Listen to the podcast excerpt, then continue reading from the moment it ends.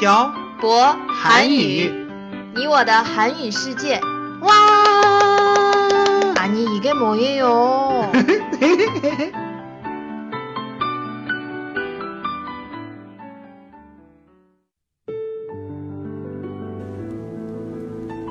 “跟朴博学韩语”，请在淘宝搜索店铺“朴博韩语”查看课程详情。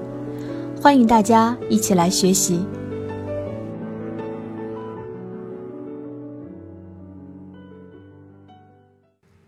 这里是漂泊韩语你我的韩语世界第八十期电台，文字版在公众号“漂泊韩语”上回复本期标题“方言”获取。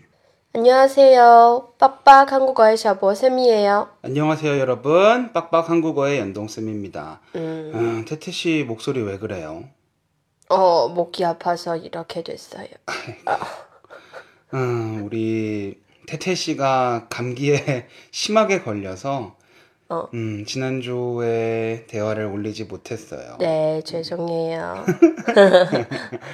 그래요. 어, 뭐 그럼- 말할 수 있어요? 음, 네, 괜찮나요? 그래요. 네, 그러면 오늘 시작해 볼까요? 볼까요? 네. 어, 연돈쌤은 서울 사람이라서 사투리를 할 줄 모르죠. 네, 잘 몰라요. 저도 사투리를 배우고 싶어요. 연돈쌤은 참 재미있어요. 뭐가 재미있어요? 중국 사투리는 할 줄 알면서 네. 왜 한국 사투리를 할 줄 몰라요? 에이, 제가 중국 사투리를 할 줄 안다고요? 네. 할 줄 알면서 할 줄 모르는 음. 척 하지 마세요. 그렇군요. 응? 제가 중국 사투리를 할 줄 안다니. 제가 그 모르던 사실을 알려주셔서 감사합니다, 태태 씨. 음, 연돈쌤 뿌대절, 크천 아. 이런 말 할 줄 알잖아요. 음, 맞네요. 그러고 보니 저 중국의 사투리를 할 줄 아나요? 저한테도 한국 사투리를 가르쳐 주세요. 근데 저는 서울에서 태어나고 서울에서만 살았기 때문에 사투리를 하면 에이, 사투리를 쓰시는 분들이 엄청 이상하다고 할 거예요. 음, 그래도 하나만 알려주세요. 그럼 한번 시도해 볼게요. 음, 가가가가가가? 뭐? 무슨 말이에요? 음. 가가가가가가가가가. 그 사람이 가라는 성을 가진 그 사람이냐는 말이에요. 어, 도대체 어디 사투리예요, 이게? 제가 알기론 경상도 사투리로 알고 있어요. 음, 또 다른 거 있어요? 다른 건 잘 몰라요. 해도 엄청 어색해서 하기 싫어요. 어디에서 배운 거예요? 어, 군대 있을 때 대구가 고향인 사람이 있었는데 응. 맨날 가가 가가 막 이래서 무슨 소린지 하나도 못 알아들어서 엄청 혼났어요. 어, 그래도 한국 사투리는 음. 중국의 사투리처럼 다른 지방 사람들이 못 알아듣는지는 않죠? 네, 제주도 사투리 빼고는 대충 다 알아들어요. 한국은 어떤 사투리가 있어요? 음, 한국은 크게 서울, 경기도, 음, 강원도, 충청도, 전라도, 경상도, 제주도 음. 이렇게 일곱 개 구역으로 나뉠, 나눌 수 있어요. 서울과 경기도는 우리가 흔히 얘기하는 표준어를 쓰고 나머지 지역들은 지역의 사투리가 있어요. 중국은 너무 많아서 나열하기도 힘들어요. 알고 있죠. 음, 그럼 제가 인터넷에서 찾은 지역별 사투리 표현에 대해서 말해볼까요? 네, 그래요. 재미있을 것 같아요. 음, 표준어로 어서 오십시오 를 경상도 사투리로 하면 퍼뜨고 있어. 그리고 전라도 사투리는 허벌나게 와버리란께. 어, 충청도 사투리로는 빨리 와유. 이렇게 말한다고 하네요. 음, 확실히 연돈쌤이 서울에서만 산 사람이라는 것이 느껴지네요. 어, 너무 창피하다. 왜요? 왜요? 아, 너무 어색해요. 음. 제가 TV에서 들었던 사투리하고 다른 것 같아요. 제가 하는 중국어를 중국 사람이 듣는 거랑 비슷한 느낌일 거예요. 저도 인정. 음, 또 다른 거 없어요? 음, 표준어로 잠시 실례합니다를 음, 경상도 사투리로 하면 내 좀 보이소.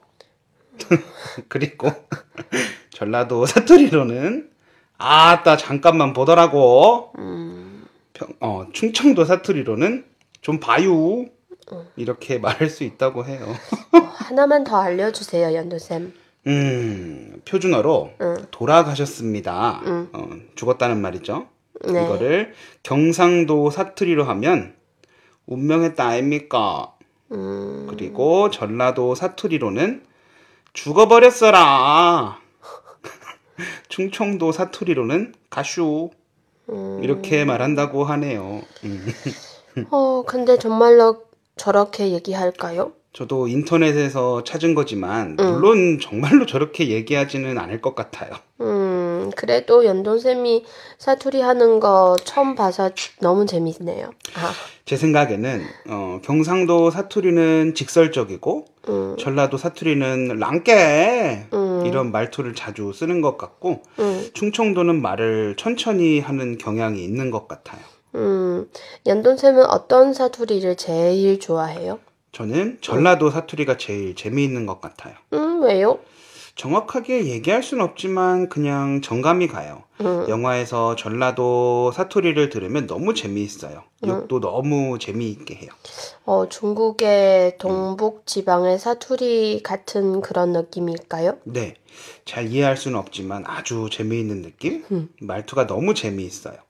주변에 사투리를 쓰는 사람이 있으면 배울 수 있을 것 같은데. 음, 태태 씨도 사투리를 배우고 싶어요?